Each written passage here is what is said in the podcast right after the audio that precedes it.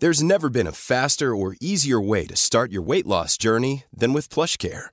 PlushCare accepts most insurance plans and gives you online access to board-certified physicians who can prescribe FDA-approved weight loss medications like Wigovi and Zepbound for those who qualify. Take charge of your health and speak with a board-certified physician about a weight loss plan that's right for you. Get started today at plushcare.com slash weight loss. That's plushcare.com slash weight loss. plushcare.com slash weight loss. Hola a todos, muy buenas noches y bienvenidos a este directo. Un directo en el que vamos a hablar sobre inversiones, pero sobre lo que podríamos llamar inversiones alternativas, porque cuando hablamos de inversiones solemos pensar pues, en los grandes tipos o las grandes categorías de inversión. La inversión en bolsa, la inversión en renta fija, la inversión inmobiliaria, incluso la inversión en metales preciosos. Pero hay otras modalidades de inversión que son menos conocidas, para las que no existe tanto mercado, eh, inversiones a las que a lo mejor solo tienen acceso eh, determinadas personas bien conectadas eh, social o financieramente y para las que se han creado o se están creando nuevas plataformas que, por utilizar ese verbo tan manido, tan cursi y a veces tan inapropiado, pero que creo que todos entendemos, eh, plataformas que buscan democratizar o facilitar el acceso a ese tipo de inversiones alternativas. Y hoy vamos a hablar, como digo, de una de esas inversiones alternativas, como son los microcréditos. Em, es decir, pequeños créditos a, no a empresas, sino o a empresas, pero a pymes o directamente autónomos que buscan hacer alguna mejora en su modelo de negocio y para la que necesitan financiación en pequeñas cantidades, pero financiación.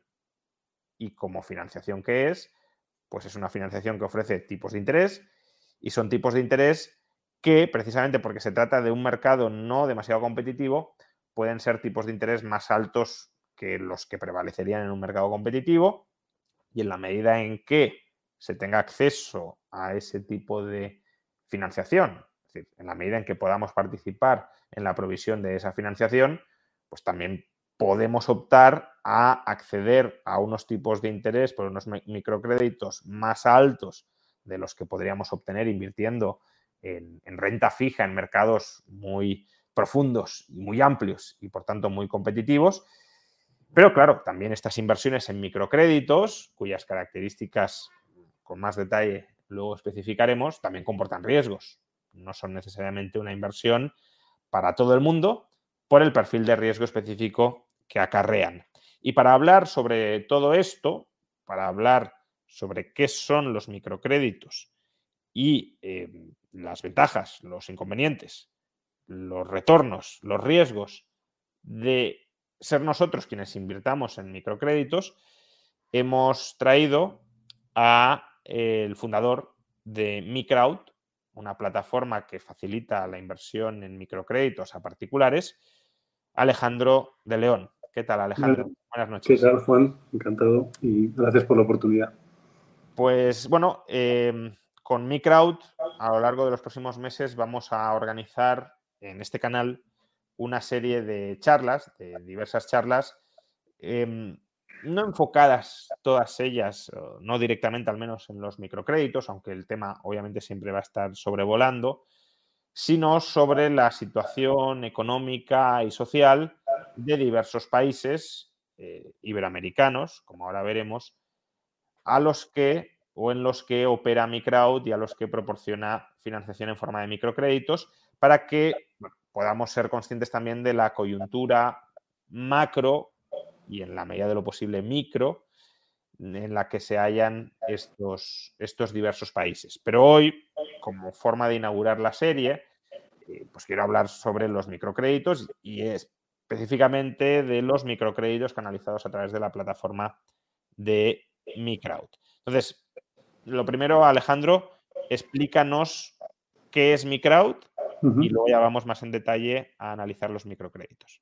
Genial, pues nada, muy sencillo. Eh, en Microwd lo que, lo que aglutinamos, digamos, es, un, es una familia de inversores que financian a, una familia también de mujeres eh, en cuatro países, en Costa Rica, México, Nicaragua y Perú.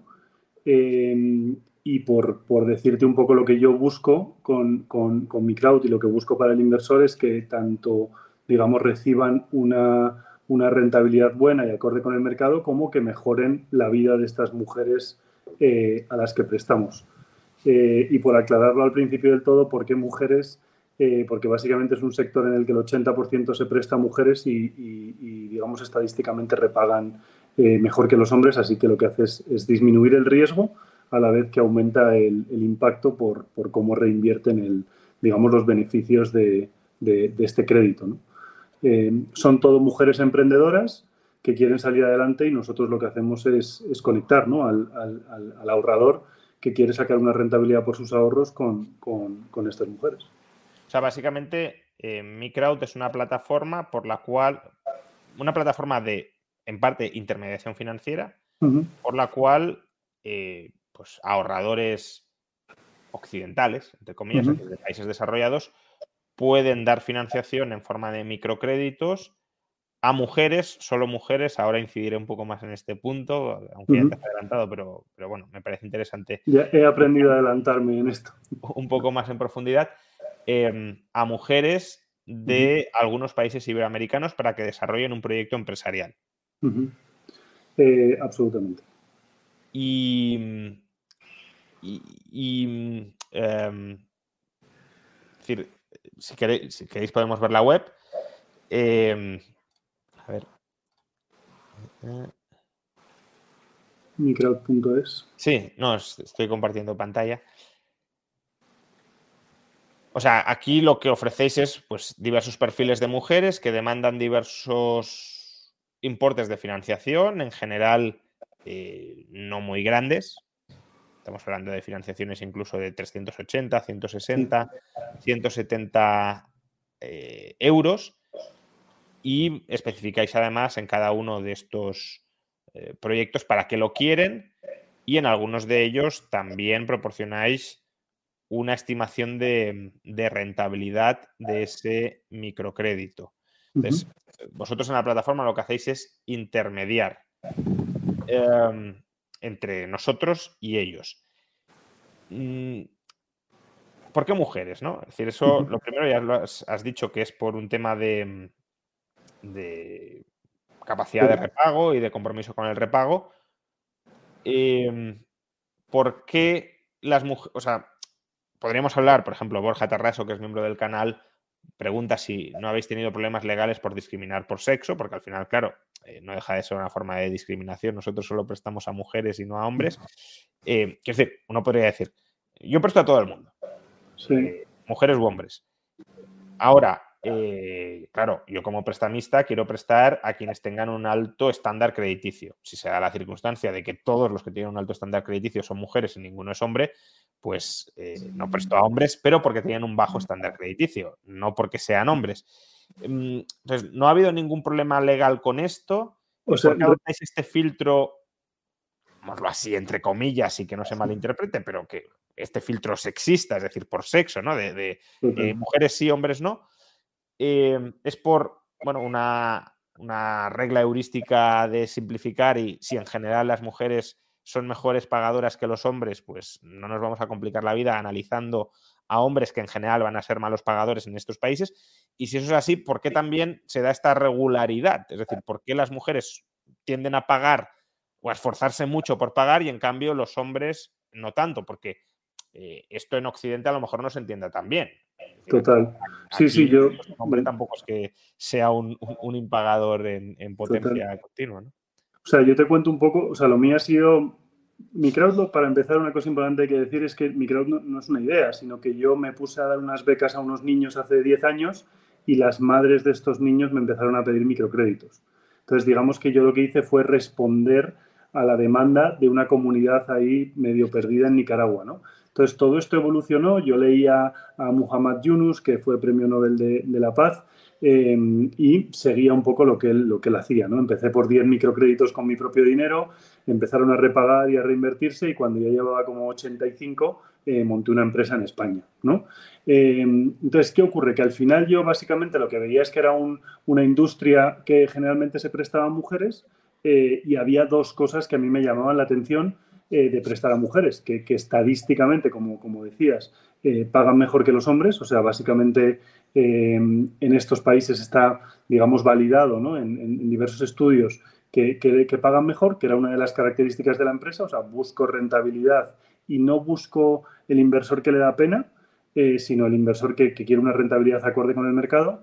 Eh, y lo segundo que me pasaba es que sí que hay muchas, digamos, demostraciones, una muy famosa de la ONU en, Guatemala, de el impacto social que generan las mujeres eh, una vez que, obtienen beneficios por el microcrédito. ¿no? Entonces, digamos que esas dos razones me hicieron empezar así. Eh, digamos que yo empecé así hace 10 años, la empresa tiene 7 eh, y antes, digamos que yo hace 7 años no recuerdo que hubiera tanto conflicto con el tema hombres y mujeres, ni siquiera era una pregunta que me hacían tanto. la realidad es que cuando eres empresario, constantemente discriminas y, discriminar no tiene que ser una razón generalmente negativa, ¿no? Yo siempre digo, el que, el que monta una empresa de bañadores, pues también está, un traje de baño, vamos, para hombre, pues también está discriminando y no, y no pasa nada. Y luego ya a nivel legal, por contestarte a la pregunta, eh, en los estatutos no incluimos que prestamos eh, solo a mujeres, sino que luego es, es, es parte del negocio. Todo el mundo lo entiende en estos países y digamos nadie que haya viajado y que haya tenido contacto con los microcréditos esto le, le, chirría porque como te digo es una industria fundamentalmente eh, digamos dedicada a prestar a mujeres ¿no? Eh, y luego otra cosa te digo dos cosas más interesantes o una es que obviamente prestamos mucho a familias, cuando yo digo a mujeres es la mujer la que firma, pero se presta mucho a familias. Y luego lo segundo que me pasa mucho es que nosotros de cada microcrédito generamos prácticamente eh, casi 1,5 puestos de trabajo. O sea, es decir, de media se crean, o, o, sea, digo, las empresas son de dos personas o de tres. Entonces, ¿qué ocurre? Que muchas veces las mujeres, el primer empleo que, le ofrecen es al, marido, ¿no?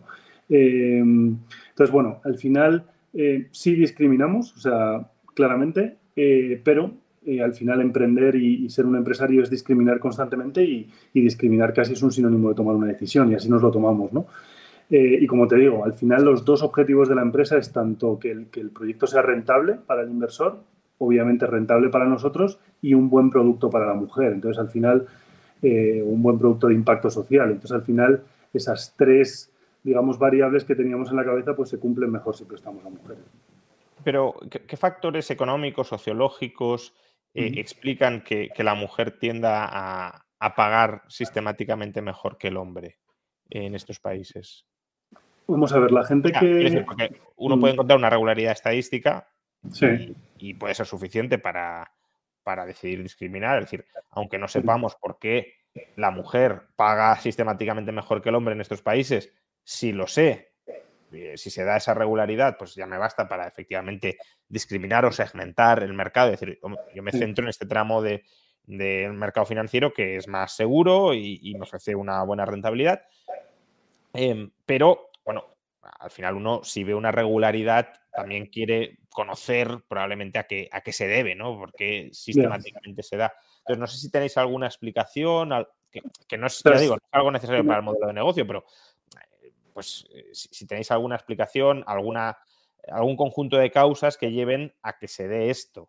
Sí. Que ya digo, es algo que en Occidente que yo sepa, no, no, no, se da o al menos no de manera tan acusada como en estos países. Total.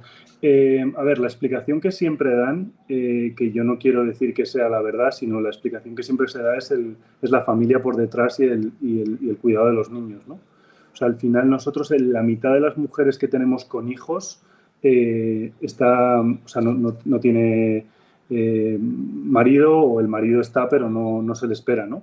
Entonces, siempre se relaciona mucho con el concepto de familia y de, la responsabilidad de la familia y de sacar a los hijos adelante. Eh, pero de todas maneras, correlación no es causalidad, ¿no? Eh, muchas veces. Entonces, eh, digamos que hay un montón de, digamos, de, papers y tal sobre este tema. Y como te digo, nosotros tampoco queremos entrar demasiado en el conflicto. como te digo, cuando yo empecé con esto lo hice de una manera completamente inocente y simplemente siguiendo lo que un tío que había ganado el Premio Nobel de la Paz había hecho y le había ido bien la realidad es que cuando viajas a estos países, las mujeres, o sea, especialmente la mujer nicaragüense, es, un, es, es, brutal. O sea, eh, trabajan 60 horas a la semana, cuidan de los niños, eh, muchas veces tienen el negocio eh, pegado a la casa y muchas veces financias un negocio que básicamente es abrir una puerta en el garaje y, ponerse a montar una tienda, ¿no? muchas veces tienen dos trabajos y por la mañana son profesoras y por la tarde tienen estos negocios. Entonces, digamos que mirando para atrás, eh, por ahora ha sido una historia de éxito y súper bonita, eh, al menos para, nosotros, para los que formamos mi crowd. Eh, no exento de polémica. o sea, en todas las charlas que doy y tal tengo que, tengo que explicar por qué, pero yo diría que, es, que lo más cercano a, la razón es, todo el tema de la familia y la responsabilidad que hay por detrás del, del crédito. ¿no? Una liberal comenta, un motivo podría ser porque las mujeres tendemos a ser más adversas al riesgo, quizás su inversión es más segura y por eso lo pueden devolver. Es decir, que... Pues mira, hay un paper sobre esto. Eh, hay un paper sobre esto además muy reciente sobre por qué las mujeres en Venture Capital ganan más dinero que los hombres. Eh, em, y, es, y es precisamente por la versión a riesgo, esa explicación que dan. Eh, sí que es verdad que esta, entre comillas, aversión que dices, no, la mujer siempre se dice la mujer es menos emprendedora, ¿no? Es un, como un topicazo. La realidad no es que sea menos emprendedora, eh, que también hay otro paper sobre el tema, sino que, tiene más eh, aversión al riesgo y esto le hace tomar muchas mejores decisiones. Eh, sí, que es verdad, mm, sí, sí que es verdad que, a mí hay una cosa que me, ha encantado después del, COVID, que es que muchas, o sea, me ha encantado verlo, vamos, es, es cruel, ¿no? Que, que, al final muchos de nuestros negocios se han quedado sin plan B, ¿no? Y entonces ahí, ahí como ha, ha salido el negocio en, en, estado puro, ¿no? O sea, mujeres que básicamente su activo o la el activo de la familia era una vaca y, y a muerte a vender eh, leche o queso, ¿no? Eh, y ha sido bastante bonito eh, ver el proceso de esta gente tan ambiciosa, ¿no? O sea, a mí me encanta, me encanta lo ambiciosas que son todas las mujeres a las que prestamos, porque, no sé, vivimos en Occidente y muchas veces se habla de ambición como algo casi negativo y, y joder, la verdad que cuando ves la ambición de esta gente por, por salir adelante y por y por cumplir sus sueños es, es muy bonito presenciarlo, ¿sabes? Ahora vamos a hablar un poquito más de, microcréditos y de cómo cribáis, ¿no? A qué mujeres prestáis a cuáles no, cuál es el proceso, si vienen ellas, si dejan de ir, si, si las buscáis vosotros, eh, todo esto. Pero antes un poco más sobre, sobre Microwd y su filosofía, ¿no? Porque has dicho, eh, yo busco dos objetivos al prestar a mujeres. Uno es eh, generar una rentabilidad para Microwd y para el inversor, que esa sería la, el objetivo más, más crematístico, más de ánimo de lucro, más, más puramente capitalista, pero también has dicho que buscas generar un, impacto social positivo a través de la inversión en mujeres. Em, e, en, parte esto es algo que quienes inviertan en mi crowd tienen que compartir, es decir, quien invierte en mi crowd también ha de buscar ese impacto social positivo, porque muchas veces también se plantea que puede haber una especie de disyuntiva, ¿no? bueno, yo renuncio a rentabilidad, pero genero un impacto social positivo. Entonces podría haber alguien que diga, a mí el impacto social positivo me da igual eh, y si me sacrifican rentabilidad por ese impacto social positivo, pues no, invierto. Entonces, eso es lo primero. Y segundo, em, ¿en qué sentido hablamos de un impacto social positivo? Es decir, ¿en qué se traduce ese, e, ese, impacto por ser mujeres y no por que no se daría tanto si, si fueran hombres? Pues mira, te cuento por partes. Eh, obviamente tendremos, tenemos eh, más de mil inversores, así que tendremos algunos que no compartan la filosofía conmigo. o sea, la realidad es que yo me siento muy afortunado porque me dedico a una cosa en la que creo profundamente, ¿no? O sea, digo que tengo amigos que se dedican a inmobiliario y no le gusta tanto, ¿no? O lo, que sea. también te digo que para mí cualquier persona que invierte en bolsa piensa que el futuro va a ser mejor que el presente. O sea, hay una hay una filantropía ahí por detrás, ¿no? Filantropía, el concepto, me imagino que, tú lo sabes mejor que yo, en griego es, es confiar en el, de enfrente, ¿no? Al final. Eh, entonces, yo creo que creo en esa filantropía, ¿no? O sea, creo, eh, no soy nada de demonizar ni el mercado de valores, ni los bancos, ni nada de este tipo de cosas. Eh, y creo que todo el mundo, como, como te digo, todo el mundo que invierte el dinero, lo invierte porque piensa que el futuro va a ser mejor que el presente de alguna manera, ¿no? Entonces, el que invierte en Amazon, ¿invierte por, por, el, por el impacto social que tiene Amazon? Pues probablemente no. pero que Amazon ha mejorado la vida de miles de personas, eh, pues casi seguro que sí, ¿no? Eh, yo, de hecho, todavía me sorprende la gente que dice que, es que Amazon ha empeorado la vida. Yo no, no, sé qué ha hecho con Amazon.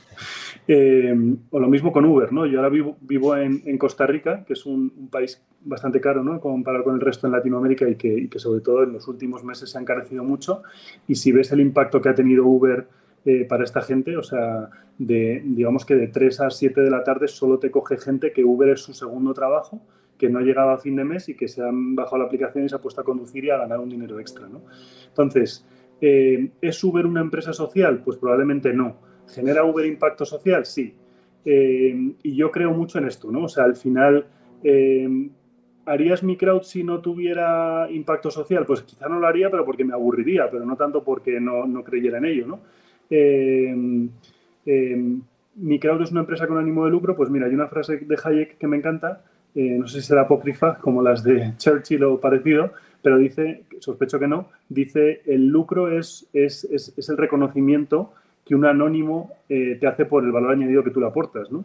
Básicamente, salvando la, traducción, ¿no? Y, yo creo mucho en este lucro, o sea, es decir, muchas veces la gente se asusta de tener lucro. Yo creo eh, que en mi crowd lo que tenemos que hacer en el día a día es que nuestra cuenta de pérdidas y ganancias sea muy digna, eh, de manera que cuanto más beneficio ganemos, más impacto generemos, ¿no? O sea, beneficiar, digamos, a los stakeholders en vez de a los shareholders, ¿no? Eh, pero realmente lees el paper de Friedman y tampoco está muy separado de lo que yo pienso. O sea, creo que, creo que el paper de Friedman podría decir stakeholders y se entendería igual. o sea, creo que, creo que es muy raro eh, quizá tengo una, tengo una visión demasiado capitalista en ese sentido y hay gente que no la comparte conmigo, pero creo que es muy raro que una empresa que haga las cosas medianamente bien eh, no tenga eh, por el propio, lo que se llama el trickle down economy, ¿no? o sea, la economía que baja para abajo, no tenga un impacto social positivo. ¿no? Y la segunda parte de tu pregunta, ¿cómo lo medimos? Nosotros la realidad es que lo medimos y, queremos que el inversor disfrute mucho de la inversión y luego, si te parece, hablamos de los riesgos, porfa, que no se nos olvide. Pero mm, que, me encanta puntualizarlos y que la gente entienda muy bien eh, de qué estamos hablando. Pero la idea es esta, ¿no? Nosotros medimos, mira, nosotros medimos el empleo que generamos, que creo que es fundamental y, y digamos, la métrica que más me gusta es como si nosotros tuviéramos nuestros propios ODS, ¿no? O sea, al final medimos la capacidad que tiene esta empresaria de contratar a otra gente, uno. Eh, dos, eh, la capacidad que tiene esta mujer de, elevar sus ingresos. Eh, y, aquí hay cosas muy mágicas porque, claro, es que a, veces multiplican por, o sea, a veces multiplican por dos sus ingresos en, en meses, ¿no? Y claro, son cambios radicales en la vida de esta gente. Medimos la salud, o sea, cuánto invierte la mujer en la, salud de su familia y decirte que, después del COVID se ha, disparado, o sea, ha bajado la creación de empleo y ha aumentado la inversión en salud, ¿no? que también tiene bastante sentido, ¿no? Em, sobre todo en estos países que, muchas veces la, sanidad es, es, regulera. ¿no? Em, medimos la innovación, muy importante, o sea, cuando vas a, nosotros estamos como en 150 comunidades diferentes, claro, nosotros muchas veces somos los primeros que venden zapatos, no, nosotros, sino la, empresaria, ¿no? Entonces medimos mucho la innovación, o sea, es decir, quién es la primera zapatera, quién es la primera peluquera o quién es la primera lo que sea. Medimos mucho la diversificación, que es muy importante también, porque claro, a una mujer que tiene dos vacas, si coges, le das un microcrédito y se puede montar una tienda de, pues no sé, de una panadería, pues, pues claro, ha, diversificado un montón su, riesgo y, le haces una familia mucho más potente para, alcanzar la prosperidad, ¿no? Eh, y luego medimos la, inversión en educación, cuántas, cuántas y cuánto aumentan la inversión en educación de, su familia y la mejora de la casa. Eh, la mejora de la casa es que tenemos muchas mujeres que no tienen baño y, gracias al crédito y a su emprendimiento eh, pasan a tener baño, ¿no? Eh, o baño o una habitación extra o lo que sea, ¿no? Eh, y una cosa importante, si me dejas que lo mencione, eh, homenajeando a, Escotado, digamos que yo considero que las microfinanzas son completamente neutras, ¿no? O sea, es decir, que depende de nosotros el hacerlas buenas o malas, ¿no? O sea, yo no, ni la microfinanza es buena porque yo busque el impacto social, ni es mala porque yo preste con un 30% de tipo de interés. Que quiero aclarar, presto un 35% y la competencia mía presta más o menos al 85, ¿no? Eh, ¿Habrá eh, empresas de microcréditos que al 85 mejoren la vida de la gente? Sospecho que sí. ¿Habrá empresas que prestando al 12 la empeoren? Sí. Nosotros tenemos un 3%, he visto hoy en un, informe de impacto que nos han hecho, eh, vamos, que hemos hecho internamente, que, hay un 3% que, que empeora financieramente después del crédito, ¿no? Entonces, depende cómo lo usen, ¿no? Esto es como la cuerda de Hegel, ¿no? Pues para mover el barco, para para subir montañas y para ahorcarte, ¿no? Sirve una cuerda. Pues las microfinanzas son muy parecidas, ¿no? Es, un elemento, digamos, neutro y es la empresaria la que, la que lo hace bueno o malo para el futuro de su familia. Has, mencionado Escotado y lo último que te quería preguntar sobre Microwd es precisamente, em, porque probablemente la audiencia no lo sepa, eh, pero Alejandro se ha visto muy influido por la filosofía de, Antonio Escotado. Em, y bueno, pues lo que te quería preguntar es ¿en qué sentido Escotado ha influido de alguna manera en, la empresa, en Microwd que has, que has creado?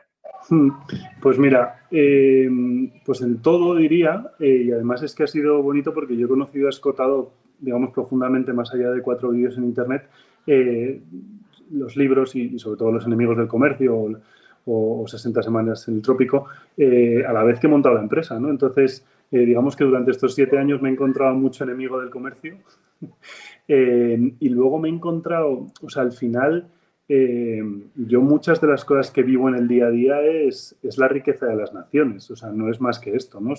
es, es, el egoísmo del, del, panadero y del cervecero, ¿no? Eh, y a mí me encanta que sea así, o sea, yo veo mucho Adam Smith, veo mucho Hume, o sea, veo mucho, eh, veo mucho también eh, John Stuart Mill, o sea, esta gente que se une y, esta comunidad en la que el alcalde o el líder de la comunidad, que no tiene por qué ser el alcalde, pues les deja innovar y protege al genio y protege al desvalido, pero también protege al genio, ¿no? Eh, y me encanta cuando ocurre esto, ¿no? O sea, me encanta, nosotros vamos a comunidades pues súper recónditas, pues te diría, no sé, la selva en Tarapoto en, Perú y de repente hablamos con un líder o una lideresa de, una comunidad ahí perdida y de repente te presenta las 10 mejores mujeres de su comunidad y de repente vuelves al año y, oye, ¿qué tal le fue a estas 10 mejores? Joder, pues hay una que se montó un negocio de maquillaje y tiene ya 50 empleadas y claro, eh, flipas, ¿no?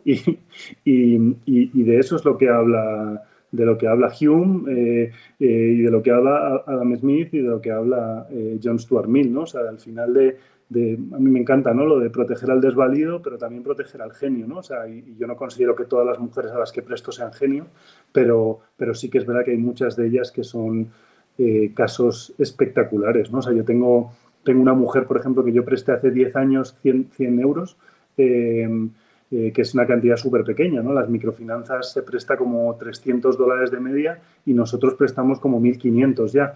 Eh, pues a esta señora le presté 1.000 eh, doña Sebastiana, se, hacía, se llamaba Sebastiana y decía en un vídeo que ella quería ser doña Sebastiana en algún momento.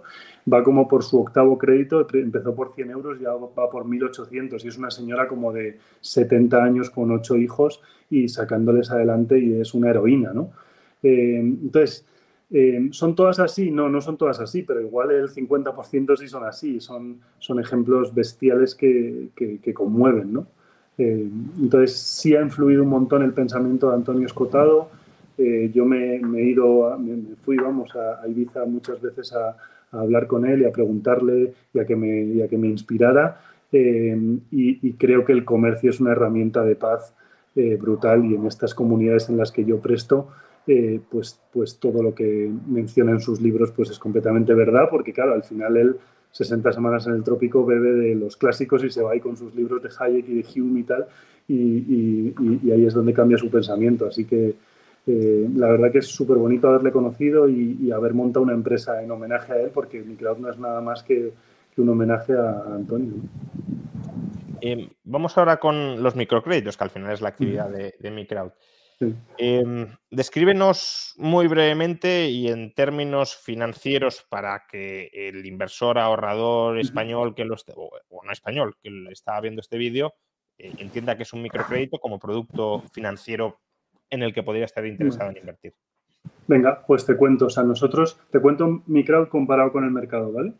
Em, el, el, microcrédito es un, es un producto que generalmente son, diría que 250 dólares o 300 Generalmente son cuatro semanas, perdona, cuatro meses. eh, y el tipo de interés yo diría que a nivel mundial debe estar por el 60 o 70% anual. Entonces, esto parece una burrada, eh, parece usura, ya, ya, hemos leído mucho Aristóteles o a Santo Tomás sobre el, sobre el precio justo y este tipo de cosas. Eh, obviamente, simplemente lo que, lo que está pasando, ¿por qué se presta tan caro? Porque es un crédito que tiene unos costes de estructura gigantescos y no queda otra que prestar tan caro. O sea, yo, mm, como te digo, llevo muchos años en este sector y no me he encontrado el verdadero usurero todavía. ¿eh? O sea, yo al final, las entidades que yo conozco, generalmente lo único que les encantaría prestar más barato y no prestan más barato porque no pueden. Eh, ¿A qué me refiero con no poder? A que si le metes un montón de managers y tal, date cuenta que en estos países eh, un empleado que no es manager cuesta 400 dólares y un manager cuesta 4.000 dólares, ¿no? Eh, entonces, claro, si le metes mucho manager, muchas oficinas y este tipo de cosas y muchos viajes, pues al final sale muy caro, ¿no? Entonces, nosotros, ¿por qué apostamos? Ya comparándote con un poco lo que intentamos hacer, ¿no? Eh, como te digo, no quiero que lo otro parezca una crítica porque, porque simplemente es diferente, ¿no? Nosotros intentamos dar créditos más grandes, eh, estamos en 2.000 dólares ya el año pasado y el histórico como en 1.500. Eh, intentamos que los costes de estructura sean muy bajitos, eh, nosotros estamos como en un, 11% de costes de estructura y, el mercado, por ejemplo, en México, que es donde hay más números, estaba como en un 43%. O sea, prestamos, digamos, con muy poca gente e intentando ser muy eficaces y con muy pocos managers. ¿Y cómo intentamos hacer esto? Porque metemos mucho, mucho dinero al año en tecnología, ¿no? O sea, al final trabajamos mucho a través de apps, a través de, tablets y tal, y, esto obviamente pues hace que el modelo eh, sea más eficiente, ¿no? Eh, y los tipos de interés, que es el, que a la gente más le, llama la atención, aunque solo, solo el 20% de las mujeres nos eligen por nuestros tipos de interés. Eh, o sea, para la mujer la clave no es el tipo de interés, hay otras muchas ventajas eh, o inconvenientes. Eh, nuestro tipo de interés es el 35, como te digo, competimos con el 85 y anticipando una de las cosas que hemos mencionado antes, sí que es verdad que nos cuesta muchas veces filtrar las buenas y las malas, porque claro, cuando prestas tan barato, obviamente va a haber mucha gente que te va a pedir un crédito, ¿no?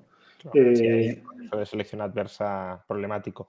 Em, quizá para entender mejor lo de los intereses, porque mm. obviamente eh, chocan, aunque sea el 35, no digamos ya el 85, choca la, cuantía de sus mm. tipos de interés, hay que tener en cuenta que, la mayor parte de ese tipo de interés en realidad sería lo que hoy llamaríamos comisiones, eh, comisiones de, de, recuperación de costes fijos. Em, porque claro, sobre un, importe tan pequeño, a poco que cargues costes de estructura, pues se te va a un porcentaje muy elevado. Claro, si fuera un préstamo de 50.000 euros, el tipo de interés no sería el 35, sería a lo mejor, no lo sé, tú nos lo dirás, pero el 10, el 8 o el 7. Pero claro, si para un préstamo de 300 le has de cargar, aunque sean 50 euros de comisión por, análisis, por la, gasolina, riesgo, etcétera, pues ya se te dispara el tipo de interés. Al margen eh, del, riesgo que mm. estás asumiendo y por tanto de la compensación por riesgo que buscas, pero solo por el coste operativo ya, ya se te va. Completamente. Eh, más sabes lo que pasa, que son países que yo me he dado cuenta con, con el tiempo que son muy jerárquicos, ¿sabes? Entonces, como que necesitan que tenga que haber un jefe y el jefe del jefe y el jefe del jefe. Entonces, claro, eso destroza el modelo, ¿no? Entonces, nosotros, ¿qué intentamos hacer y cuál es la mini disrupción que hemos hecho? Porque tampoco es que sea una gran disrupción. Hemos intentado hacer una estructura muy horizontal en la que cada empleado tiene su country manager, pero igual vive en España y, es un jefe el que tiene. Eh, intentamos que todo sea muy tecnológico. Entonces, ¿qué ocurre? Que lo que dices tú es completamente cierto, ¿no? O sea, al final eh, lo que te decía, ¿no? O sea, si das un crédito muy pequeño, eh, el coste de estructura de, solo la moto y la gasolina se lo come, ¿no? Entonces, yo cuando me metí en este negocio vi que había habido, o sea, yo conozco entidades eh, que tampoco voy a hacer mala publicidad, pero hay entidades que se han ido de México porque no les salía rentable prestando al 100%, ¿no? y conozco otras que se han ido de Perú porque no les salía rentable cosas parecidas, ¿no? No solo una cosa de México. entonces, ¿qué ocurre? Que al final nosotros, digamos que lo hemos hecho un poco al revés, en el sentido de yo lo que pensé al principio cuando monté mi crowd es, mira, vamos a gastarnos un 10% en costes de estructura, vamos a darle un 10% al inversor que, es, que está por encima de la bolsa y vamos a llevarnos un 10% nosotros, que es lo mismo que el inversor. Entonces, eso es un poco lo que intento transmitir al, inversor. ¿no? Yo al inversor la, la, conversación es muy sencilla con nosotros porque es, bueno, voy a intentar ganar lo mismo que tú y voy a intentar que ganes por encima de la bolsa. Obviamente a veces nos pasa y obviamente a veces no, no, nos pasa eh, y obviamente es una inversión de riesgo y el que piense que es una eh, garantizado o algo parecido no es un garantizado. Generalmente, ¿qué nos ocurre en mi crowd?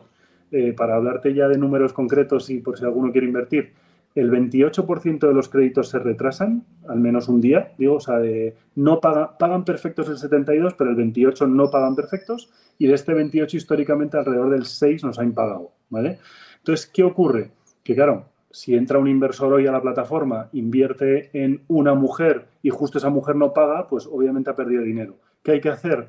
Intentar diversificar mucho la, inversión, invertir en muchas mujeres, en muchos países, de manera que evitas todo eso. Entonces, eso, sí que lo pedimos, ¿no? que la gente diversifique, que hable con nosotros, que le ayudamos en lo que necesiten, pero que sea una inversión muy, muy diversificada, eh, de manera que sean cantidades pequeñitas y, que una mujer te puede fallar, pero no te van a, de 20 no te van a fallar 10, ¿no? por decirlo de alguna manera. Eh, y luego, eh, ¿qué ocurre mucho? Que, que, hay muchas mujeres que el, que el primer crédito eh, le puede ir bien o mal, pero a partir del segundo, tercer, cuarto, quinto crédito, la realidad es que las mujeres van súper, súper bien y que los negocios tienen tanto lo que se dice la habilidad de pagar, ¿no? O sea, la, la, mujer puede pagar y la mujer quiere pagar, ¿no? O sea, es una mujer honrada, etcétera, ¿no? Que, por, por, por responder a una posible duda de, algún oyente, suele ser 50-50. O sea, el 50% no quieren y el 50% no pueden de, las, de, los que impagan, ¿no? Eh, y bueno, esta es un poco la, la, respuesta, me he extendido un montón, discúlpame. Nada, nada, empecemos a, a, hablar un poco más ya de la estructura del microcrédito. Primero, cómo surge, ¿no? Es decir, cómo escogéis a las prestatarias, a las mujeres que, reciben vuestra financiación. Eh, vais vosotros, antes comentabas que pues, ibais a algunos poblados, etcétera, y buscáis dentro de esos poblados gente que pueda estar interesada en, pedir prestado, son ellas las que acuden a vosotros, tenéis oficinas, es decir, ¿cuál es ahí la relación? Y luego, de entre todas las solicitudes que os llegan, eh, ¿cómo filtráis aquellas a las que les dais financiación? Pues mira, te, cuento un poco todo cómo funciona. Nosotros intentamos, o sea, el ratio de eficiencia que medimos es cuánta, cuántos empleados tenemos por cada crédito.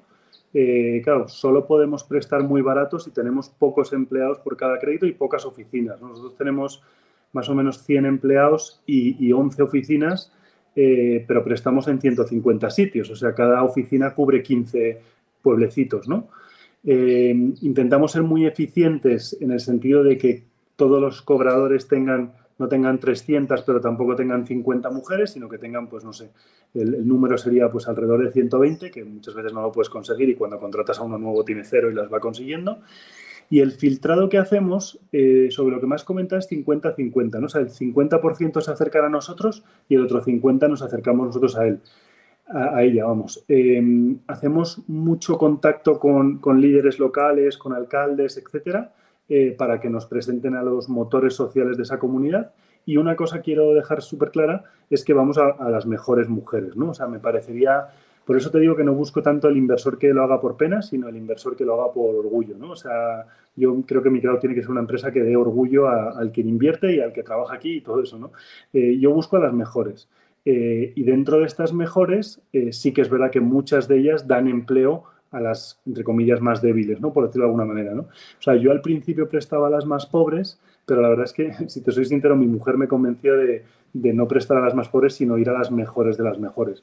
Eh, porque, claro, estas mujeres generan una riqueza que de ninguna manera podríamos hacerlo haciendo un producto de pena, ¿no? Entonces, por eso yo cuando, digamos, busco a las mujeres en Latinoamérica y vuelvo a Europa, busco también la excelencia, ¿no? Y digo, oye, quiero inversores que, que, sientan esta inversión y que, y que digan, oye, estoy, estoy apostando por motores sociales, ¿no? Que nadie piense que yo voy a por la pobrecita de una comunidad, no, yo voy a por las mujeres más cracks y estas mujeres son las que llegan a la pobrecita y le dan empleo y, o le ayudan o lo que sea, ¿no? Eh, pero nosotros eh, creemos que el mayor impacto lo vamos a conseguir yendo a, a, verdaderos motores sociales que las hay, ¿no? O sea, mujeres hiperambiciosas, como te decía antes, que lo que quieren es eso, que el futuro sea mejor que el presente.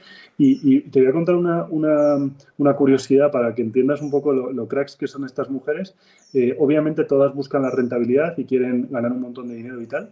Eh, o sea, capitalismo eh, de verdad, absolutamente, no clientelismo. pero, por ejemplo, hicimos un curso de ODS y les explicamos los objetivos de desarrollo sostenible y les fascinaron. O sea, quiero decir, son mujeres muy digamos, eh, centradas en mejorar la vida también del de al lado, ¿no? O sea, esta figura que nos han intentado convencer, eh, digamos, el, progresismo hegemónico eh, de que existe el tío Gilito y que es un personaje aislado que quiere hacer dinero y está en su castillo, esto es mentira. O sea, digo, no existe y aparte, digo, tengo una muestra de 16.000 elementos y, ninguna mujer quiere el dinero de manera egoísta ni nada de esto sino que, bueno, pues homenajeando otra vez a Escotado, pues, pues digamos, la, como decía, la, la, cooperación es, es básicamente un, sinónimo de, competencia, ¿no? Y, estas mujeres cuando compiten entre ellas, pues, pues al final sacan lo mejor de, ellas mismas eh, y, como te decía, cooperación y, y competencia es casi un sinónimo, ¿no? El ejemplo típico de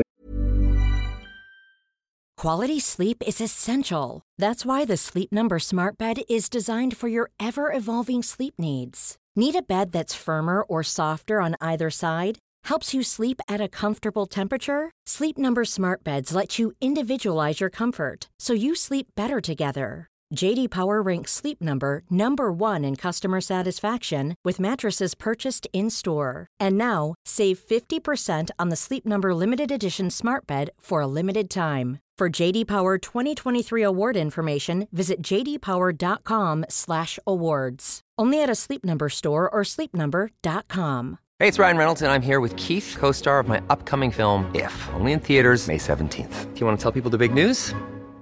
All right, I'll do it. Sign up now and you'll get unlimited for $15 a month in six months of Paramount Plus Essential Plan on us. Mintmobile.com slash switch. Upfront payment of $45 equivalent to $15 per month. Unlimited over 40 gigabytes per month. Face lower speeds. Videos at 480p. Active Mint customers by 531.24 get six months of Paramount Plus Essential Plan. Auto renews after six months. Offer ends May 31st, 2024. Separate Paramount Plus registration required. Terms and conditions apply if rated PG.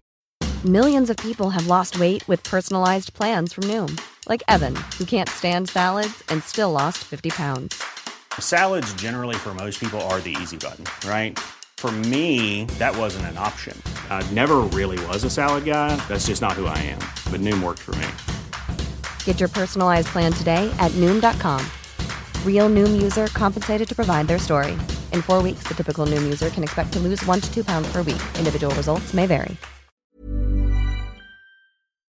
Nadal, Federer y Djokovic, pues yo lo vivo todos los días, ¿no? Invierto en tres peluqueras en, Chinandega, en Nicaragua, y, cada día se hacen mejores eh, la una a la otra, eh, innovando y utilizando el ingenio, ¿no?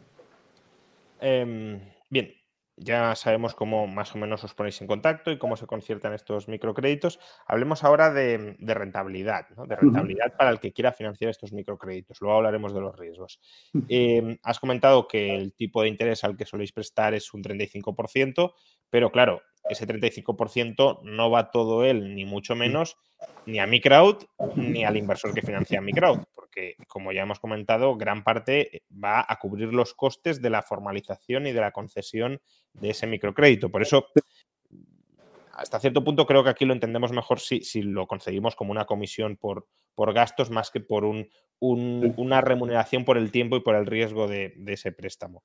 Entonces, ¿Cuánto termina llegando al, inversor occidental, eh, español o no, que, contribuye a financiar estos microcréditos? Pues mira, eh, históricamente eh, hemos hecho un 7.3, digo, el histórico de todos los créditos que se han cancelado a día de hoy.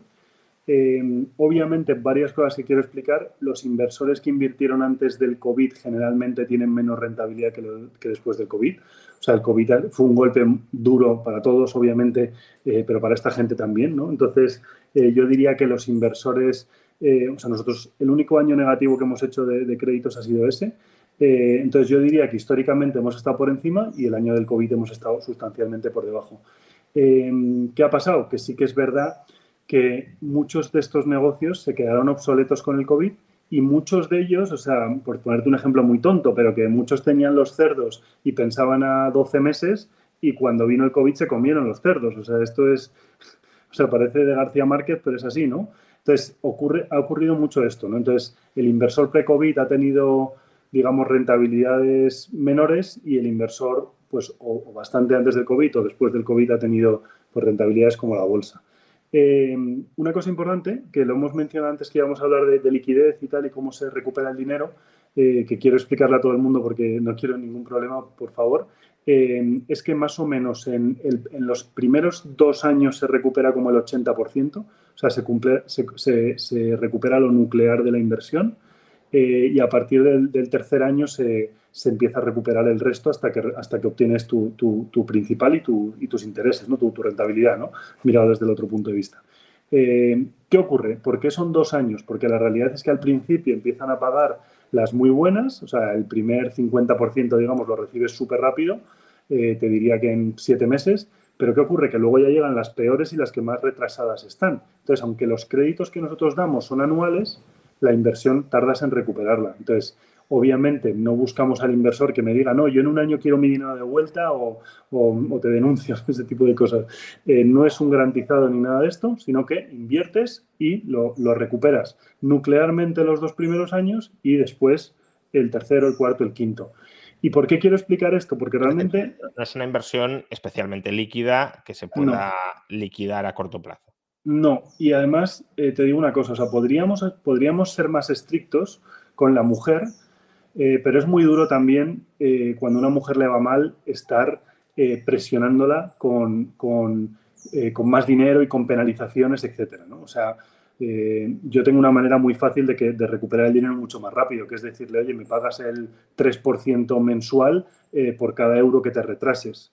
Entonces, si no lo hacemos más rápido, si el inversor no recupera el dinero más rápido es porque queremos hacer las cosas bien y queremos mejorar la vida de esta gente. O sea, a mí de nada me serviría eh, digamos, eh, montar un negocio que generara buena rentabilidad para el inversor, pero que no mejorara la vida de esta gente, ni siquiera al revés, ¿no? O sea, al final somos unos funambulistas que no queremos ni quedarnos a la izquierda y no dar rentabilidad, ni quedarnos a la derecha y no dar, eh, no tener un, mejorar la vida de esta gente, ¿no? Entonces, somos muy buenos en cuanto a condiciones, o sea, el, NPS, que es lo que se llama el Net Promoter Score, lo que mide un poco la, como la satisfacción del cliente en banca, nosotros decir, decirte con mucho orgullo que estamos en el 90% de Net Promoter Score. O sea que la comparativa sería el, banco que más tiene en Europa, me parece que algunos años tiene entre el 50 y el 60. O sea, el Net Promoter Score de un 90 significa que todas las mujeres, casi todas, te dan un, 10 eh, a lo que haces, ¿no? Y que están súper felices con el crédito que han recibido, etcétera. Entonces, nosotros no nos permitiríamos el que el crédito no fuera muy buenas condiciones eh, para la mujer y no mejorara la vida de esta mujer. Entonces, lo que queremos es que cada inversor que entra en mi crowd esté súper convencido de que las condiciones y el, y el modus operandi va a ser, va a ser muy bueno. Eh, y luego una cosa importante, bueno, por, complementar, decir que todo el proceso está auditado, eh, tanto en España como en Latinoamérica, y que todas las auditorías han salido bien. Eh, lo único que ha habido una salvedad y fue positiva porque estábamos provisionando demasiado dinero, o sea, siendo muy, muy conservadores, que creo que es un negocio para serlo, en, la provisión que hacíamos. ¿no? Eh, entonces, bueno, esa es un poco la, explicación que quería dar. Si quieres, paso con los riesgos. No, aún no, aún no. Eh, ah, vale, vale. aún con, rentabilidades, em, o, sí, con, cómo se rentabiliza el dinero, ¿no? Porque em, eh, has hablado de una rentabilidad del, del 7,1%, si no... Sí, 7,3. 7,3. eso es rentabilidad antes de impuestos, después de impuestos. Quiero decir, el inversor que invierte desde España, por ejemplo, aunque desde otro país será similar, pero el inversor que invierte en España recuperará el 7, o sea, obtendrá una rentabilidad del 7,3 o ya ahí eh, Hacienda le meterá un rejonazo y si es así, ¿en cuánto se queda?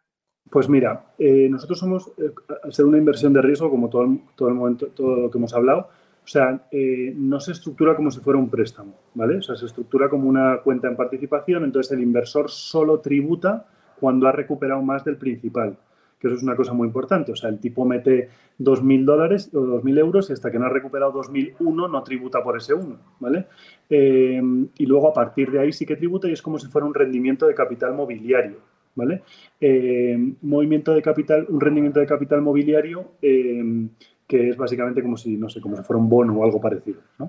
Eh, y una aclaración que quiero hacer es que nosotros no somos plataforma de financiación participativa porque las mujeres cuando salió la ley no, no, eran europeas y la ley decía que, que, digamos que el beneficiario de la página web tenía que ser europeo.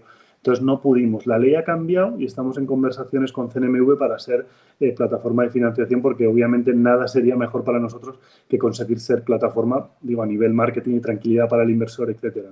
Entonces nosotros, ¿qué hacemos? Pues eh, en la web tienes, tenemos toda la relación que hemos tenido con la CNMV y con Banco de España y todas las comunicaciones y todo lo que hemos reportado, etcétera, pero todavía no hemos podido ser y ahora vamos a intentar eh, serlo. Esa es la realidad. Bien, entonces pongamos un, un ahorrador dice, bueno, yo voy a invertir mil euros en, mi crowd. Em, esos mil euros dices que se quedan como progresivamente recuperados a lo largo de dos años. Sí. Que en, la web nos aparecerá algo así como una cuenta de ha, recuperado ya eh, 900, 900, 1000 euros y a partir de ahí se empezarán a, acumular intereses. Em, pues tienes un saldo de 1.050, 1.100 euros. Y ese saldo lo podemos rescatar cuando queramos en cualquier momento. Hay algunos plazos eh, porque claro, si ese dinero está invertido o está prestado en ese momento, eh, hay que esperar a que venza el préstamo en el cual lo hemos invertido o vosotros nos recompráis la participación y nos adelantáis el dinero. ¿Cómo funciona? pues mira, te cuento. alguien invierte mil euros y la mujer empieza a repagar y vamos a empezar que es una mujer, aunque no recomiendo que sea una mujer, pero imagínate que solo fuera un crédito la mujer paga 120 todos los meses, ¿no? Son, es un crédito de amortización francés, o sea, principal interés es igual, o sea, suma la misma cuota, eh, todo para, que sea muy fácil para la mujer acordarse de cuánto debe y para el cobrador cobrar, ¿no? Entonces damos dos meses de carencia y 10 cuotas. Entonces a partir del tercer mes empiezas a ver dinero en tu cuenta y eh, puedes aprobar eh, una reinversión automática del mismo, ¿no? O sea, puedes o hacerlo tú entrando todos los días, vamos a decir, o, que se haga automáticamente. Entonces, eh, digamos que con esta reinversión automática lo que hacemos es constantemente estar reinvirtiendo el dinero en otros créditos. Entonces, esto es muy bonito, obviamente, porque digo que yo, yo por darte una, un número, yo tengo eh, 40.000 euros invertidos eh, y ya me parece que he ayudado como a 300 familias, que es una barbaridad, y he ayudado a generar eh, más de un millón de euros en las comunidades donde he prestado, ¿no? Entonces, mm, ¿lo hubiera pensado algún día? Pues no, pero empecé hace 10 años y poco a poco he ido generando toda esa riqueza en la comunidad o ayudando a generar más bien, ¿no? Eh, entonces, constantemente se está reinvirtiendo el dinero que las mujeres van pagando. Nosotros en el contrato tenemos que podemos, tenemos hasta dos meses para reinvertirlo, porque sí que es verdad que yo no tengo a mujeres esperando eh, más de una semana, sino que cada semana reinvertimos, eh, digamos que damos los créditos a casi todas las mujeres. ¿no? Eh, ¿Por qué? Porque también sería una crueldad que yo por tener la web llena de mujeres eh, hubiera mujeres esperando un mes para, montar su negocio. ¿no? Entonces intentamos ser muy rápidos y como te digo, buscamos acompasar muy bien el dinero que nos entra de inversores con, con, las mujeres que tenemos esperando los créditos. ¿no? Es un, como una tubería en la, que, en la que hay que cuadrar las dos para que no te eh, para que fluya, ¿no? Eh, y como te digo, al final 10 cuotas, muy sencillo, todo el mundo lo entiende, en la web se ve perfectamente y básicamente tú lo que tienes es un saldo y lo vas reinvirtiendo. Eh, y vas viendo todas las mujeres. además es muy bonito porque en el, en el back office, digamos, en la, en la cuenta del inversor, puedes escribirles mensajes y ellas te contestan, o sea, les, les preguntas qué tal va su negocio o que por qué se han retrasado o que mucha paciencia o que mucho ánimo. y luego incluso puedes pedir llamadas por Skype, entonces conoces a las mujeres. Eh, incluso ahora estamos, estamos metiendo blockchain ahora, de manera que en una web externa, en, un, en una web de un bloque, vamos, van a estar todos los movimientos históricos de mi. Entonces, esto es muy bonito, eh, no solo porque vamos a dar mucha transparencia a la inversión, sino porque además eh, es muy fácil de trazar tanto a nivel inversión, digamos, como, como el propio impacto social que tienes. ¿no? igual no te apetecía medir la generación de empleo, pero como tienes todo puenteado en un blockchain, pues, pues puedes revisar, ¿no? Lo vamos a utilizar como, como si dijéramos como un auditor, ¿no? Sobre la reinversión automática nos preguntan, si tengo la reinversión automática, ¿pierdo toda la mm. liquidez hasta que lo desactive y vuelvan a pasar dos años? Sí, eh, o sea, tú constantemente, cuando digo dos años, en realidad son préstamos a un año, ¿eh? o sea, digo dos años para que la gente maneje eh, sus expectativas de recuperar todo el dinero. O sea, es decir, tú tienes, o sea, por, contaros un poco cómo sería un ejemplo, o sea, los mil euros, ¿no? imaginaros ahora que son diez mujeres en vez de una. Hay, hay siete que pagan súper bien históricamente y hay tres que pagan peor, ¿no? Entonces, de estas siete que pagan súper bien, pues, pues imagínate que los los 700 o 800 euros eh, sobre los 1000 que, llevan principal intereses, pues los recuperas súper rápido. Los primeros 500 te diría que en 7 meses o algo así y los siguientes 300 como entre 7 meses y 2 años. ¿Y qué ocurre? Que a partir de 2 años ya empieza un goteo eh, hasta que terminas obteniendo tu 7% de rentabilidad. ¿no? Eh, estoy siendo muy conservador, pero es pero intento tampoco que la gente piense, que la gente no se imagine que esto es como un crédito que le das a un amigo y que todos los meses vas y te lo paga, porque la realidad es que estás invirtiendo en emprendedoras eh, que a veces les va bien el negocio, muchas veces les va bien, esa es la realidad, porque son, son comunidades donde hay muchísima oportunidad eh, y hay muchísima transferencia de dinero entre ellas, ¿no? Entonces, esa liquidez y este amor por el comercio pues hace que, que haya un montón de, de que el dinero cambie de bolsillo, ¿no? que es lo que genera la riqueza. Eh, pero obviamente hay casos de mujeres que les va peor y que aún así nos quieren pagar y mujeres que les va mal y que no quieren o no pueden pagarnos. Que como te digo son las menos, ¿eh? pero, pero pasa. Pero entonces, em, mientras esté la reinversión automática, sí. que hay una inmovilización como a dos años vista cada vez, ¿no? Es decir, si imaginemos una persona que diga, mira, yo quiero, eh, en cinco años quiero liquidar la inversión. Mm. entonces, eh, a partir del tercer año o del cuarto año tendría que quitar la reinversión automática para que ya se acumule y ya lo pueda liquidar. Literal, literal, es lo que yo haría y nosotros, para empezar, tenemos dos fondos, un fondo en España y otro fondo en Andorra que al final funcionan así. Bueno, no son nuestros, sino que, digamos, nosotros somos el producto y, funcionan así. O sea, son fondos a cinco años que el tercer año nosotros dejamos de prestar y ya lo que hacemos es ir devolviendo el dinero al accionista, ¿no? Entonces, eh, es así. O sea, la reinversión automática, el día que se cancela, tú ya todos los meses empiezas a recibir dinero o todos los días. Obviamente no tengo gente que me pide el dinero todos los días, pero sí tengo gente que me pide el dinero cada 15 días, por ejemplo. ¿no? Eh, Doctor Alexei, que es mm. miembro del canal, pregunta que cuánto es el mínimo que se puede invertir. 50 eh, euros, o sea, son cantidades súper pequeñas eh, y como te digo, eso ayuda mucho a que, a que con 1.000 euros inviertas en 20 mujeres, ¿no? Por hacer una cuenta muy, muy rápida y muy tonta. Em, por cierto, cuando habláis de, rentabilidad en la web, lo expresáis en términos de TIR, es decir, la tasa interna de retorno, que es la, media de rentabilidad anual. Eso significa que, eh, claro, has dicho, durante los dos primeros años estamos recuperando el principal. Pero claro, entonces, si solo recuperas el principal durante los dos primeros años, la rentabilidad es cero. Absolutamente. eso significa que a partir del tercero, cuarto o quinto, la rentabilidad es mayor del 7 para compensarte la no rentabilidad obtenida durante los dos primeros años. Es así, ¿no? Es una TIR, literal es una TIR y, aunque tú das un crédito, en realidad para ti como inversor es como una inversión eh, total, ¿no? Tú has puesto un dinero negativo y luego positivo. Sí, sí. Hablemos ya de los riesgos. Eh, el riesgo más evidente es, o más inmediato es el riesgo de contraparte al riesgo de impago. Eh, has mencionado antes que aproximadamente el 6% podía ser de las... 6%, 6 de las mujeres sobre, sobre el total de mujeres históricas han pasado más de dos años y todavía no nos han repagado. Nosotros a partir de dos años es cuando decimos, pues probablemente esto es un impago. Y en esos casos, ¿qué hacéis? ¿Tenéis algún tipo de garantía real o simplemente eh, lo dais por perdido? Pues mira, nunca lo damos por perdido, eh, seguimos visitando a la mujer y tenemos mujeres que llevan cinco años pagando, porque hay una cosa muy importante que quizá debería haber explicado antes, pero creo que es clave para entender este tipo de inversiones. O sea, mi mejor, lo he repetido muchas veces en este tipo de entrevistas, pero igual alguno lo ha escuchado ya, por eso pido perdón de antemano. Mi mejor alternativa es que mi banco en España quiebre para que yo me quede con mi casa y no tenga hipoteca, su mejor alternativa no es que yo quiebre, su mejor alternativa es que yo siga ahí para seguir dándole crédito. ¿no? Una mujer de media calcula la ONU que tarda entre 7 y 10 años en salir de la pobreza a través del microcrédito. Nosotros consideramos que en nuestros casos vemos salidas mucho más rápidas porque las condiciones son mejores. Pero claro, son 7 o 10 años. Entonces, ¿A la mujer que os ha impagado le seguís dando créditos si os lo solicita? No, no, no. no. La mujer nunca recibe créditos si, o sea, nunca hacemos refinanciación. Eh, lo que hacemos es reestructuración. O sea, es decir, que una mujer nos tiene un crédito a un año y vemos que el negocio no va bien y nos enseña su cash flow y vemos que, que, pues efectivamente que no está generando todo pero que nos quiere pagar, le hacemos una reestructuración y le decimos págame en dos años en vez de un año, ¿no? Eh, pero nunca damos un crédito por encima de otro. Eso es muy importante. Eh, y sí, bueno, eso es.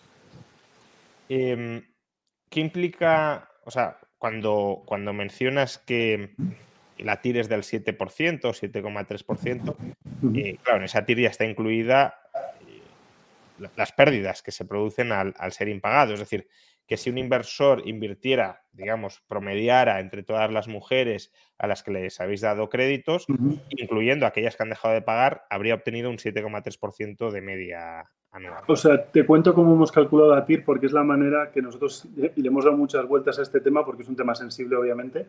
O sea, como te puedes imaginar, hay carteras que tienen un 15 y carteras que tienen un 0. Eh, la TIR es la rentabilidad media que han dado todos los créditos que han pasado más de dos años. Entonces, hay créditos que han dado menos 100, eh, eh, o, como sea, ¿no? O sea, que, que no, han pagado nada, ¿no?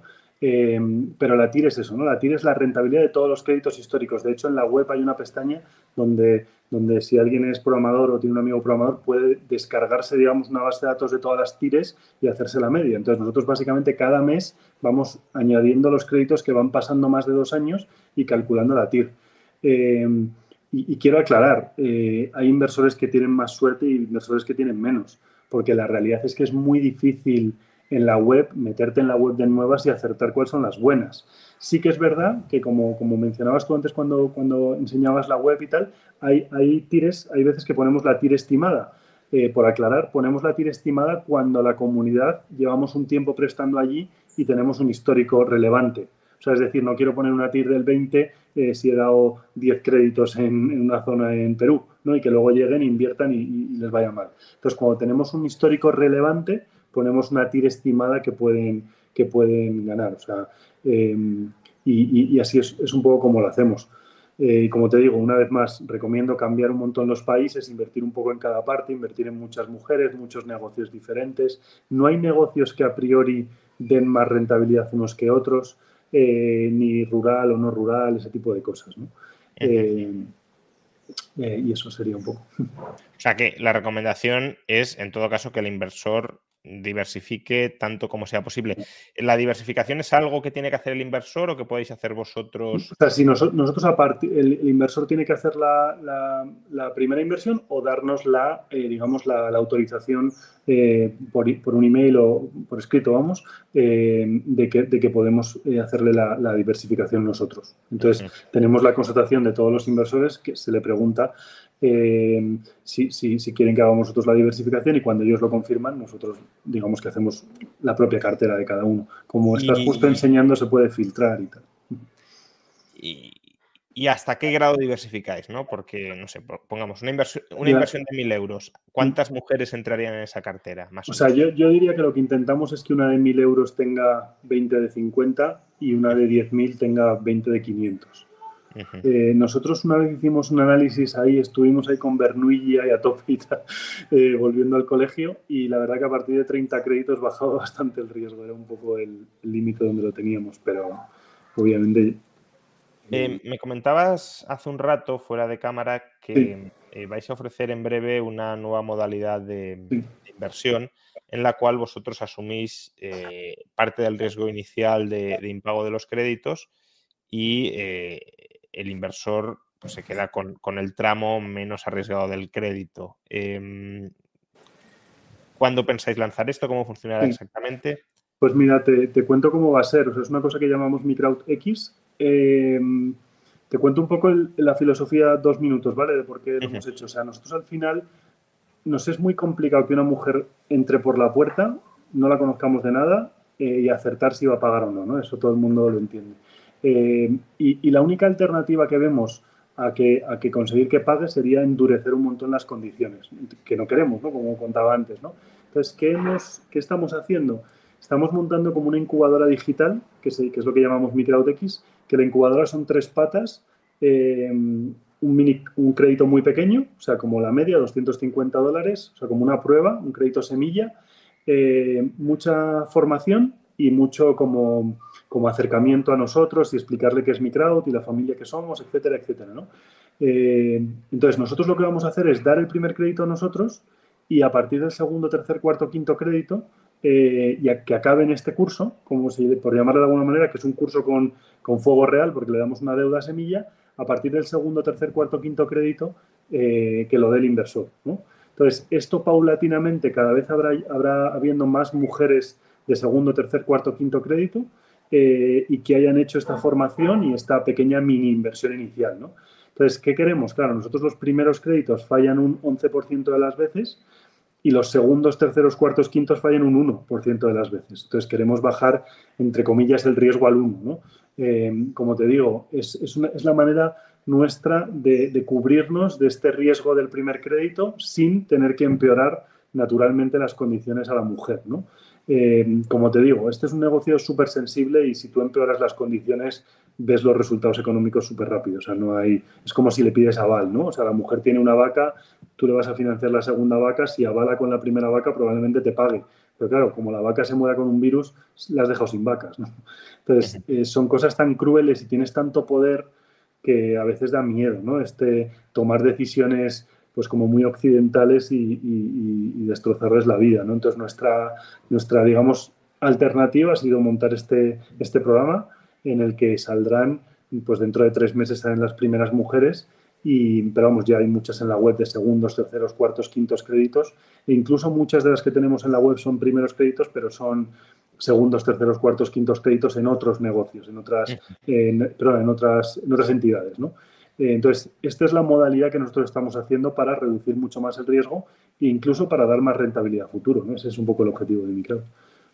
Eh, um, hemos hablado del riesgo de contraparte, pero no es el único riesgo. Otro riesgo que puede ser significativo o no, tú nos lo puedes explicar, es el riesgo cambiario, el riesgo de divisas, porque sí. eh, nosotros efectuamos la financiación en Microwd, le damos financiación a Microwd para que Microwd a su vez la dé a estas mujeres en euros o en sí. dólares, en España sería en euros, pero estas mujeres no reciben los euros, sino que reciben divisa local y devuelven el préstamo en divisa local, con lo cual eh, lo que recibiremos nosotros como repago y como intereses es divisa local. ¿Qué ocurre si se deprecia mucho esa divisa local frente al euro? Vale, te, te cuento, nosotros se invierte en cuatro países, te lo cuento país, país por país. Costa Rica y Nicaragua lo hacemos en dólares. O sea, no hay, hay riesgo euro-dólar, pero no más riesgo.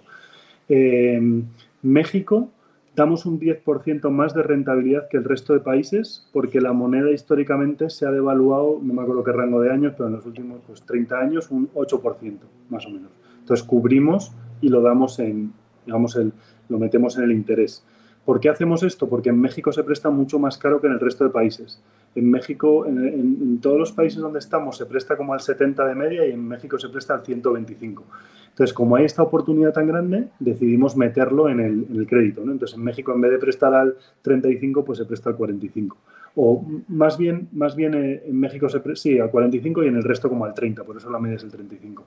Eh, eh, y luego Perú, el sol peruano ha sido súper estable con el euro, de hecho hasta el COVID había sido más estable con el euro que el, dólar. Eh, eh, sí que es verdad que hubo una devaluación y desde entonces no la ha vuelto a ver. entonces, ¿el inversor invierte en, moneda local? Sí, pero hemos elegido países que nos, que nos que respeten un poco el, riesgo cambiario. ¿no? sí que lo hay, pero que, se respete. Eh, no, no, no, hemos invertido ni lo vamos a hacer en Venezuela, ni en, ni en Argentina, ni en Brasil, pero muchas que tampoco podemos hacerlo. ¿eh? O sea, en Paraguay que podríamos hacerlo tampoco podemos, por ejemplo. ¿Sabes? Entonces, al final son, entre comillas, no hay tantos países donde podamos. ¿no? O sea, pues Guatemala podemos, Uruguay podemos, pero no hay tantos. Um, en, entonces, en la TIR que nos has ofrecido también, en promedio, se incluye eh, mm. la depreciación sí. de la divisa. Sí, sí, sí. sí. Eh, ¿Hay otros riesgos que el inversor deba tener en cuenta antes de plantearse invertir? Pues mira, vamos a ver, déjame pensar todo el, todo, todos los problemas que podemos tener. O sea, hay un riesgo país, obviamente, por eso yo siempre digo que, la gente lo, reparta, ¿no? O sea, al final, eh, a mí, por ejemplo, el país que mejor me ha ido históricamente ha sido Nicaragua, pero, pero obviamente habrá gente que le tenga terror al país, ¿no? Eh, yo es que soy súper fan de la mujer nicaragüense y tal. Eh, Perú, por ejemplo, este año, pues no hemos, no hemos podido casi colocar créditos por toda la, la convulsión, ¿no? que nos afecta mucho. Eh, cuando, cuando, hay, cuando hay movimiento, eh, digamos, socioeconómico, geopolítico, lo que sea, eh, nos afecta en que no podemos dar muchos créditos porque no, no pueden salir a la calle o la mujer coge miedo al, crédito. y luego lo que nos afecta mucho no es no tanto, en el, no tanto en el impago como en el retraso, ¿no? O sea, la mujer en vez de tardar un año tarda dos, ¿no? Más riesgos. El cambiario lo hemos hablado, o sea, el, tipo de cambio, vamos, el de la moneda.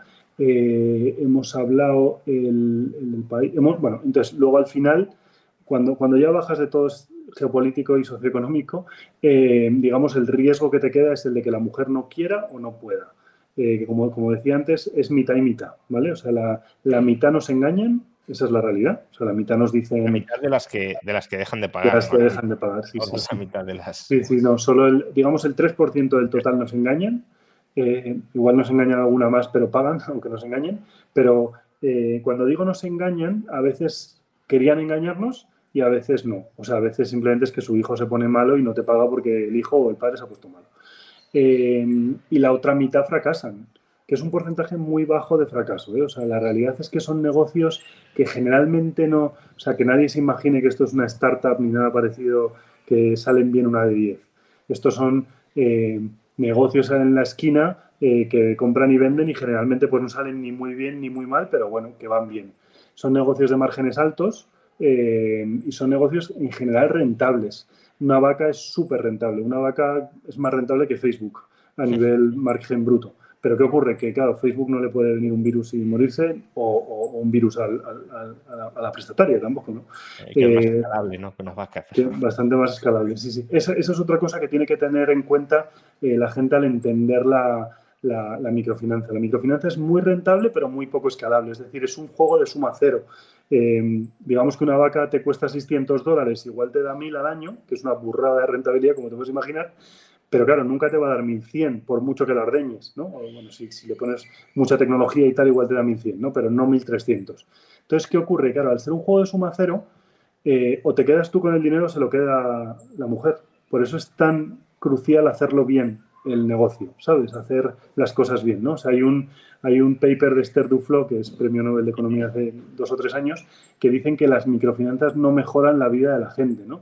Yo estoy bastante de acuerdo. O sea, las microfinanzas as usual, ¿no? Como se dice, ¿no? O sea, como las microfinanzas tradicionales no mejoran la vida de la gente. ¿Por qué? Porque claro, si le cobras tipos de intereses altísimos, eh, un montón de penalización si se retrasa y tal, pues efectivamente no mejora la vida de la gente. La realidad es que nosotros hemos dado 16.000 créditos y ha mejorado mucho la vida de la gente, pero como te digo, el elemento es neutro, ¿no? Es la, emprendedora y nosotros el que la hace bueno o malo, ¿no?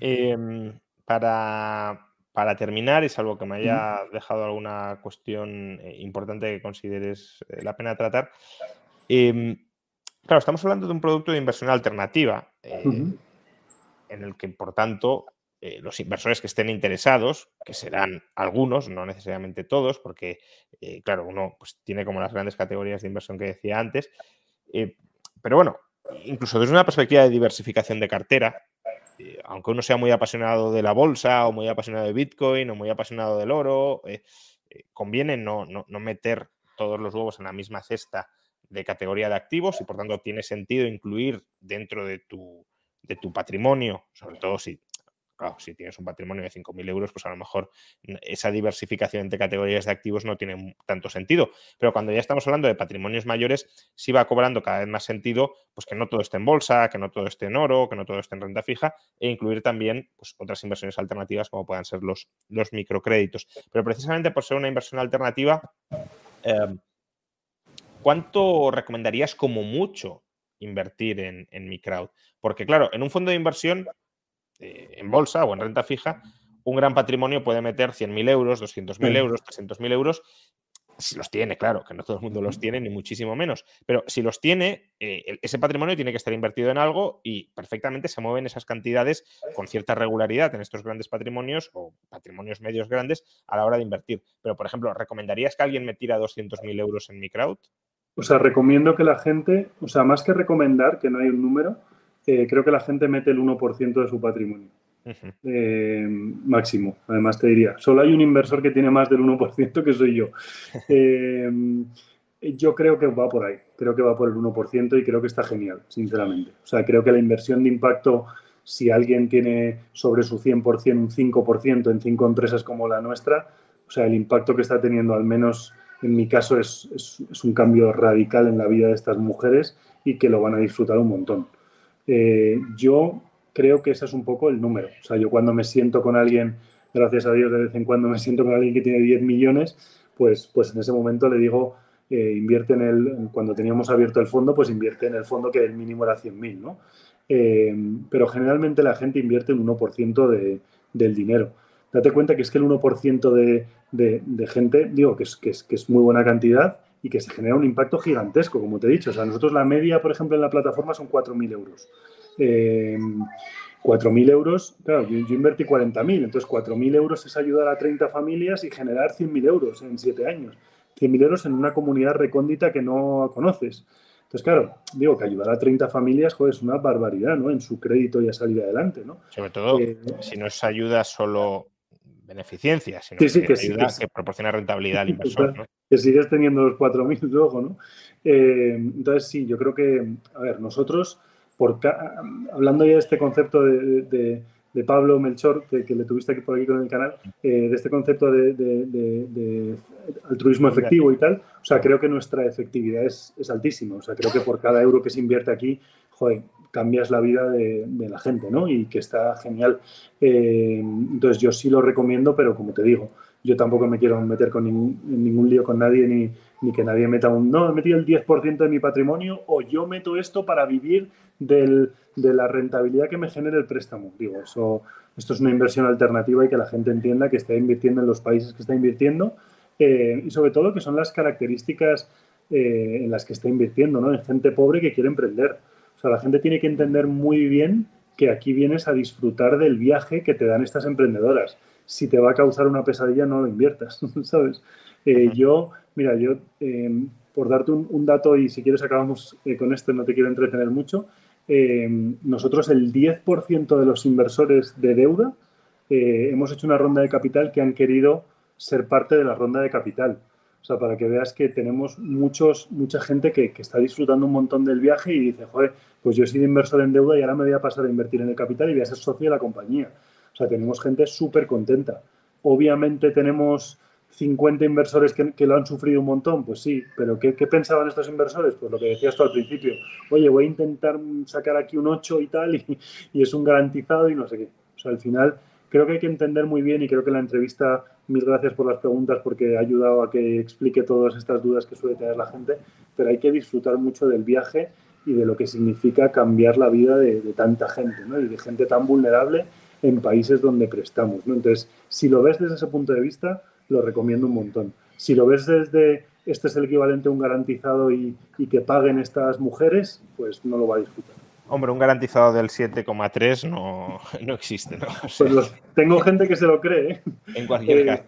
Pero, pero bueno, si es una rentabilidad del 7,3 histórica, que además tiene un impacto social, pues bueno, al menos para considerarlo como inversión alternativa y bueno, me, ha gustado que hayas cifrado en un 1% eh, la cifra porque creo que ayuda a dimensionar mucho em, de qué estamos hablando y de qué cantidades se tiene que plantear invertir. Quien quiera invertir, eh, que esto es una eh, presentación de, de, mi crowd ante, ante la comunidad de mi canal, pero claro, esto no significa que, todo el mundo que lo escuche ni mucho menos tenga que, invertir o se vea, se sienta empujado a invertir, pero quien sienta curiosidad por invertir en mi crowd, eh, que se plantee invertir cantidades, pues eso, que oscilen en torno al 1% de su patrimonio y si no tiene un patrimonio muy elevado, pues patrimonio de 10.000 euros, por ejemplo, sería invertir 100.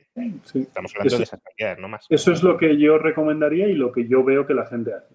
¿sabes? o sea, digo que, igual de repente llega uno y dice, tenías que haber dicho el 0,1. Más o menos calculo que la gente invierte como el 1% y es una buena diversificación. Pongamos, hasta el 1% sería algo eh, prudente. Claro, si alguien quiere invertir más del 1, pues allá él, pero que ya, que ya es una... Ahí, ya estamos entrando en una eh, asignación de capital potencialmente imprudente, ¿no? Total. Sí, sí, yo es lo que recomiendo y yo estoy súper cómodo con esa cantidad y, digamos que hemos tenido súper buenos resultados históricos, entonces estamos muy cómodos y contentos. Pero, pero sí, yo ya voy conociendo a muchos inversores y, como, como te quiero recalcar otra vez, que invierta el que quiera disfrutar del proceso y que crea mucho pues en eso, en el capitalismo de, de, la vaca y el cerdo, ¿no? de la señora que se compra la vaca y saca la leche. Ese es el inversor que tiene que invertir en micro. Pues muchas gracias Alejandro de León, fundador de, de. Tenéis la dirección a Microwd en la descripción del vídeo y también la tendréis en el comentario destacado de, este vídeo. Como ya os como ya hemos hablado con Alejandro, pues a lo largo de los próximos meses eh, organizaremos entrevistas, no, no, con Alejandro, sino con otras personas, eh, para conocer un poco más de cerca pues, la situación de algunos países como Nicaragua, Perú o México, en los que, en los que Microwd invierte el dinero que nosotros invertimos en Microwd para, para otorgar microcréditos a mujeres eh, en comunidades donde esas mujeres puedan desarrollar su potencial empresarial. Total. Muchísimas gracias, Juan Ramón, por la oportunidad. Muy agradecido. Pues nada, muchísimas gracias a ti Alejandro por la iniciativa y también por traerla al canal y, estamos en, contacto para los próximos meses que nos contéis novedades macro y micro de, estos países. Un fuerte abrazo. Abrazos. Y a todos los que nos habéis acompañado en esta hora y 20 minutos. La verdad es que no esperaba que la entrevista se extendiera tanto, pero la verdad que ha sido una entrevista muy interesante eh, a la hora de conocer más de cerca cómo funciona esta estructura de microcréditos para personas que, en Occidente calificaríamos como en pobreza extrema. Y en esos países puede ser pobreza, pero una pobreza no tan extrema en términos relativos, claro, em, y cómo podemos, quien, lo quiera, claro, invertir en dar financiación a estos microcréditos teniendo potencialmente un impacto económico local y también obteniendo rentabilidades al menos decentes en el proceso de inversión. Muchas gracias a todos por acompañarnos y estamos casi a mediados de mes de abril, todavía queda un poco para llegar a mediados, pero casi a mediados. Así que en las próximas semanas también tendremos otros directos, como ya son habituales y regulares en este canal. La tertulia de macroeconomía, la entrevista de la Universidad Francisco Marroquín y eh, otras cosas que iremos desvelando en su momento, porque, bueno, no olvidéis que eh, el canal ha llegado a la cifra mágica de 500.000 suscriptores y habrá que celebrarlo de alguna manera y lo vamos a celebrar también pronto. Muchas gracias a todos por acompañarnos y hasta la próxima. Hi, I'm Daniel, founder of Pretty Litter. Cats and cat owners deserve better than any old-fashioned litter. That's why I teamed up with scientists and veterinarians to create Pretty Litter. Its innovative crystal formula has superior odor control and weighs up to 80% less than clay litter. Pretty Litter even monitors health by changing colors to help detect early signs of potential illness. It's the world's smartest kitty litter. Go to prettylitter.com and use code ACAST for 20% off your first order and a free cat toy. Terms and conditions apply. See site for details.